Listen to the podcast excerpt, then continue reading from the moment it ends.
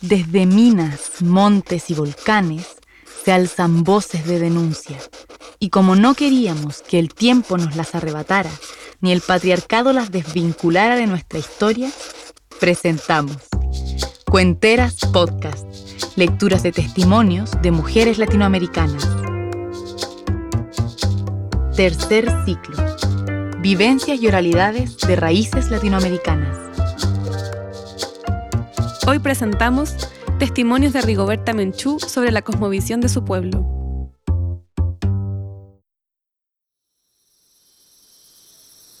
Sobre la muerte. El fenómeno de la muerte entre nosotros los indígenas es algo a lo que uno se va preparando. Es algo que no viene como algo desconocido, sino que es como un entrenamiento. Por ejemplo, la caja del muerto se construye mucho antes, para que la persona que va a morir el viejo conozca su caja. Y en el momento en que va a morir, en que siente que va a morir, llama a la persona que más quiere, a la persona de la cual está más cerca, que puede ser una hija o una nieta en el caso de una abuela, o un hijo o un nieto en el caso del abuelo, o cualquier persona que esté muy próxima, para hacerle las últimas recomendaciones y transmitirle, a la vez, el secreto de sus antepasados y también transmitirle su propia experiencia, sus reflexiones. Los secretos, las recomendaciones de cómo hay que comportarse en la vida, ante la comunidad indígena, ante el ladino. O sea, cosas que se vienen repitiendo desde hace generaciones para conservar la cultura indígena. La persona que recibe las recomendaciones guarda el secreto y las va transmitiendo antes de morirse de generación en generación. Después reúne a la familia y también la familia le habla. Le repite las recomendaciones, les repite lo que vivió. No es como los secretos, que se los dice a una sola persona. Las recomendaciones se los dice a todo el mundo y muere tranquilo. Muere con la sensación de haber cumplido con su deber, con su vida, con lo que tenía que hacer. La ceremonia de la muerte se hace en la casa del muerto. Viene todo el pueblo a velar al muerto a visitar a la familia y la comunidad se encarga de los gastos. O sea que la familia no tiene que hacer ningún gasto. Se vela al muerto, se prepara comida para la gente que está presente. Una cosa muy importante es el trago, la bebida. Es una ocasión en que también se come mejor. Se puede comer carne y otras cosas. Además se hace una especie de ceremonia. Se ponen candelas en los cuatro puntos cardinales un poco repitiendo las ceremonias que se hace con el maíz, con la siembra del maíz. Se cortan flores, y es una de las pocas veces que se hace eso. Para el muerto sí se cortan flores y se ponen alrededor de su caja. Después se habla del muerto. Todo el mundo cuenta algo sobre el muerto. La familia habla y si no tiene familia, habla el elegido del pueblo, que es como su familia. Se habla de él, se cuenta lo que hizo en su vida y no solamente se hace el elogio, sino también la crítica. Durante toda la noche se habla del muerto, de lo que hizo en la vida, rememorando a la persona. No se deja al muerto mucho tiempo en casa, no se vela mucho, sino que se le entierra antes de que pasen las 24 horas. Tiene que quedarse lo menos posible, una noche para que se pueda hacer la ceremonia, pero después se le entierra. Es muy importante eso de las sepulturas. Un detalle es que cuando se le entierra, se ponen en su caja todos los objetos que más quería la vida. Los objetos no van a servir a los herederos, sino que se quedan con él. Por ejemplo, su machete, el machete que lo acompañó durante su vida. Se entierran todas las cosas que le gustaban, su taza para beber, sus utensilios de la vida cotidiana que lo acompañaron en vida y su ropa. Cuando murió se deja en un lugar y ya no se usa más a menos que pueda servir a un amigo muy querido, a una persona que quería mucho. En la agonía, todo el mundo está al acecho de lo que va a decir y recomendar. Se cuenta que en el momento en que está agonizando, hace un recuento de la vida y pasa en su mente por todos los lugares donde ha vivido. O sea, si ha vivido en una finca, pasa otra vez su espíritu, su mente. El hecho de matar a una persona, la muerte vivida por los demás, sea la muerte por accidente o de otros modos, es una cosa que sufrimos mucho, porque es una cosa que se sufre en carne propia. Por ejemplo, la forma como murió mi hermanito, matado. Ni siquiera nos gusta matar a un animal. ¿Por qué no nos gusta matar? No hay violencia en la comunidad indígena. Por ejemplo, la muerte de un niño.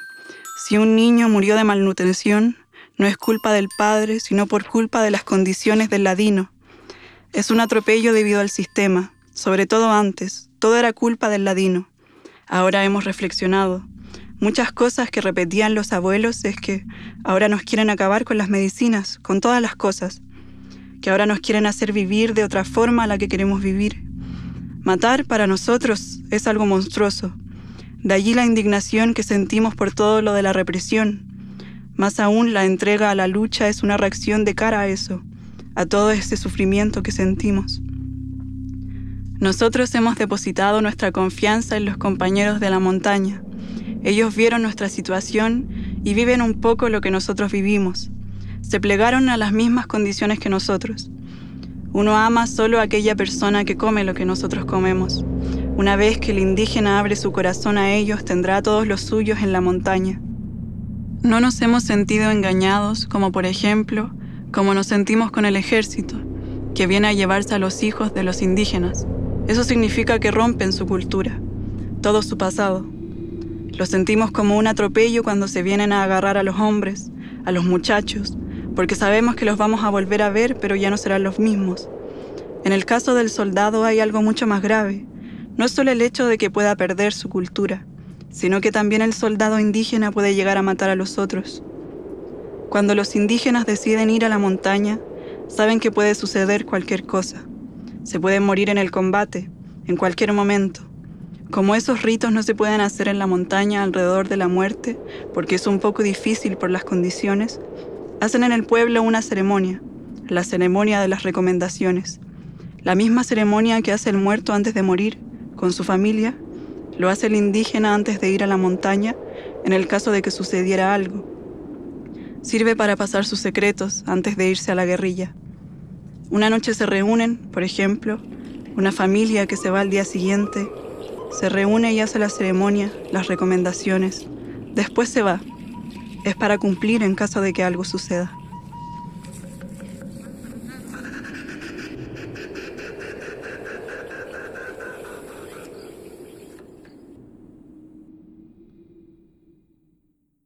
La naturaleza, la tierra madre del hombre el sol, el copal, el fuego, el agua. Entonces también desde niños recibimos una educación diferente de la que tienen los blancos, los ladinos. Nosotros, los indígenas, tenemos más contacto con la naturaleza. Por eso nos dicen politeístas, pero sin embargo no somos politeístas. O sí lo somos. Sería bueno, porque es nuestra cultura, nuestras costumbres. De que nosotros adoramos, no es que adoremos, sino que respetamos una serie de cosas de la naturaleza, las cosas más importantes para nosotros. Por ejemplo, el agua es algo sagrado. La explicación que nos dan nuestros padres desde niños es que no hay que desperdiciar el agua, aunque haya. El agua es algo puro, es algo limpio y es algo que da vida al hombre. Sin el agua no se puede vivir. Tampoco hubieran podido vivir nuestros antepasados. Entonces el agua la tenemos como algo sagrado y eso está en la mente desde niños. Y nunca se le quita a uno de pensar que el agua es algo puro. Tenemos la tierra. Nuestros padres nos dicen, hijos, la tierra es la madre del hombre, porque es la que da de comer al hombre. Y más, nosotros que nos basamos en el cultivo, porque nosotros los indígenas comemos maíz, frijol y hierbas del campo, y no sabemos comer, por ejemplo, jamón o queso cosas compuestas con aparatos, con máquinas. Entonces se considera que la tierra es la madre del hombre, y de hecho nuestros padres nos enseñan a respetar esa tierra. Solo se puede herir la tierra cuando hay necesidad.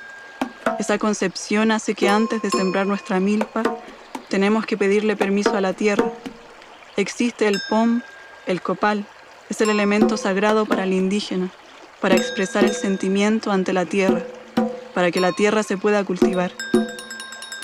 El copal es una goma que da un árbol y esa goma tiene un olor como incienso. Entonces se quema y da un olor bastante fuerte, un humo con un olor muy sabroso, muy rico. Cuando se pide permiso a la tierra, antes de cultivarla se hace una ceremonia. Nosotros nos basamos mucho en la candela, el agua, la cal. En primer lugar se le pone una candela al representante de la tierra, del agua, del maíz, que es la comida del hombre. Se considera, según los antepasados, que nosotros los indígenas estamos hechos de maíz. Estamos hechos del maíz blanco y del maíz amarillo, según nuestros antepasados. Entonces se ponen esas candelas y se unen todos los miembros de la familia a rezar. Más que todo pidiéndole permiso a la tierra, que dé una buena cosecha. También se reza a nuestros antepasados, mencionándoles sus oraciones, que hace tiempo, hace mucho tiempo existen. Se menciona en primer lugar el representante de los animales. Se habla de nombres de perros. Se habla de nombres de la tierra, el dios de la tierra. Se habla del dios del agua, y luego el corazón del cielo, que es el sol.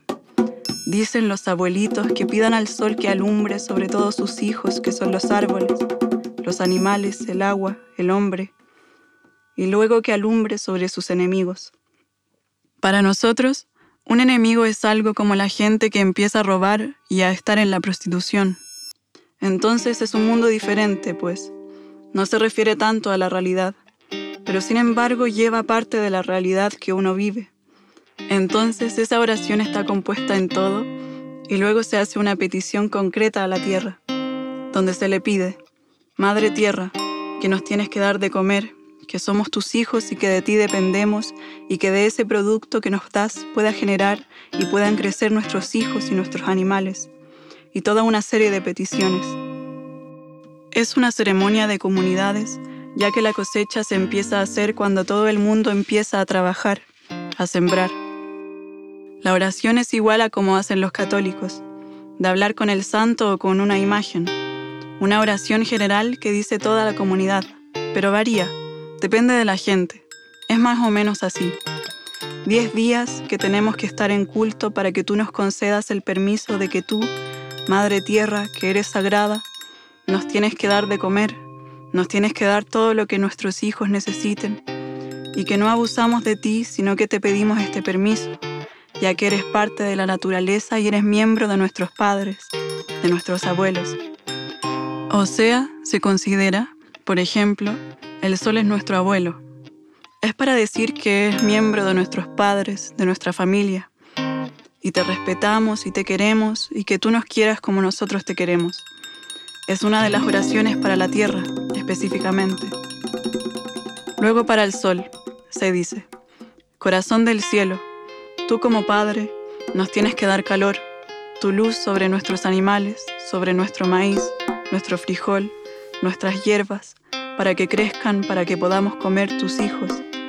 Se refiere también al color del sol, porque el fuego es bastante significativo para nosotros. De acuerdo del color del sol y cuando se menciona el color del sol, es algo importantísimo para nosotros. Así tienen que vivir nuestros hijos, que sean una luz que alumbra, que sean generosos. El fuego para nosotros significa calor, significa una generosidad bastante grande, significa un corazón bastante amplio, significa también fortaleza, que da vida, y algo que no se pierde, que está en diferentes lados. Entonces, cuando se menciona el color del sol, es como mencionar todos los elementos que reúne toda esa vida. Se le suplica al sol como el canal que pasa el Dios único nuestra petición de sus hijos para que nosotros nunca violemos todos los derechos que necesitan los demás seres que vienen alrededor. Ahí se le renueva o se le hace nuevamente una petición donde dice que los hombres, como hijos del único Dios, tenemos que respetar la vida de los árboles, de los pájaros, de los animales, se mencionan todos los nombres de los pájaros que existen o de los animales, las vacas, los caballos, los perros, los gatos, todo eso. Se menciona todo. Tenemos que respetar la vida de cada uno de ellos. Tenemos que respetar la vida, la pureza, lo sagrado que es el agua. Tenemos que respetar al único Dios, el corazón del cielo que es el sol. No hacer cosas malas cuando el sol está alumbrando a todos sus hijos. Es una promesa a la vez.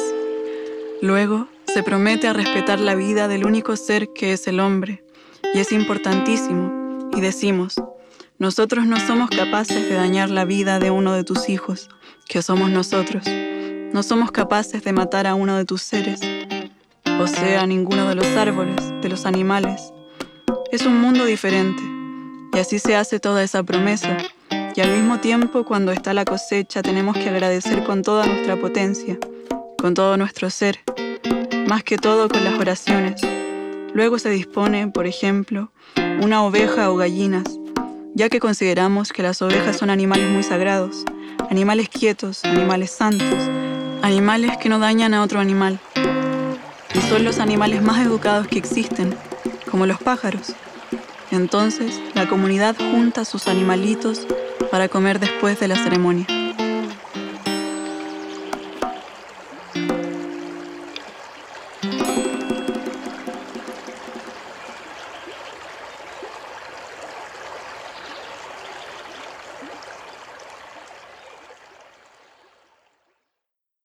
Acabas de escuchar testimonios de Rigoberta Menchú sobre la cosmovisión de su pueblo.